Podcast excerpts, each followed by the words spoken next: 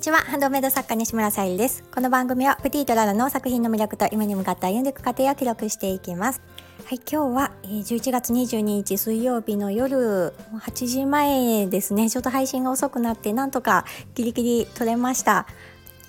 なんかあのバタバタというよりかは今日はちょっとね時間の使い方が下手だったなと思いながら、えー、配信を、えー、今日今させてましさせてもらってまして、えー、タイトルが決まってないんですが、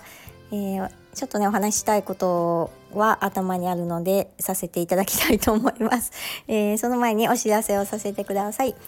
スタイフでつながってくださっている小さな引っかかりについて考えるラジオを配信されている海さんが、えーとクラウドファンディングを立ち上げられております。女性の働き方を当事者の立場から変えたいということで政治と企業に当事者の声を届ける活動をさ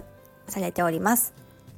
11月17日からですね、クラウドファンディング立ち上がってまして、えー、たくさんの方にね、あの、今も見ていただいているようで、私もとっても嬉しいです。えー、あの、リターンでボールペンをお選びくださった方、本当にありがとうございます。また、あの、他にもね、あの、リターンありますし、あの、応援の方法も、あの、たくさんありますので、引き続きよろしくお願いいたします。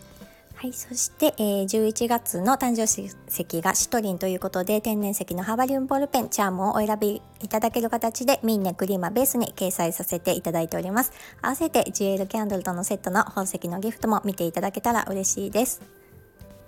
今日はあの作品を途中までねあの仕込んでいたりですとかあと他にもちょっとね撮影などなどをしていて集中していたら結構ねあのあっという間に本当に 一日が終わってしまうのでもうねあの早いなと思っております。えー、そんな中で少しねあの大河内薫先生のあの税理士さんのね配信を聞かせてもらっている中で私がねあドキッとなったのが えーと、面倒くさいを乗り越えた分だけ損が減るっていうテーマでねお話しされていましてもちろん大河内先生なのでお金のことをねテーマに、まあ、マネーリテラシーを高めるための配信をされているんですけどもまあそのお金の面でもそうですしまあ他ごとでも私も思い当たる節がいくつもあって でやっぱりあ聞いていて本当にそうだなと思いましたし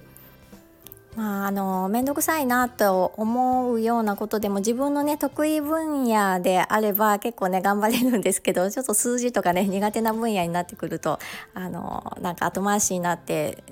月日が流れていくみたいな感じになっている部分をねあの自分を持っているのでとてもあのうん、勉強になりましたというかあの実行していかないといけないなっていう配信をお聞かせいただきました。ちょっとねあの思い当たる節を一つでも実行できるようにしていきたいと思います。はい今日は、えー、間もなくね主人が帰ってきますのでこれでちょっと失礼しようと思います、えー、今日も最後まで聞いてくださりありがとうございます。プティートララさゆりでした。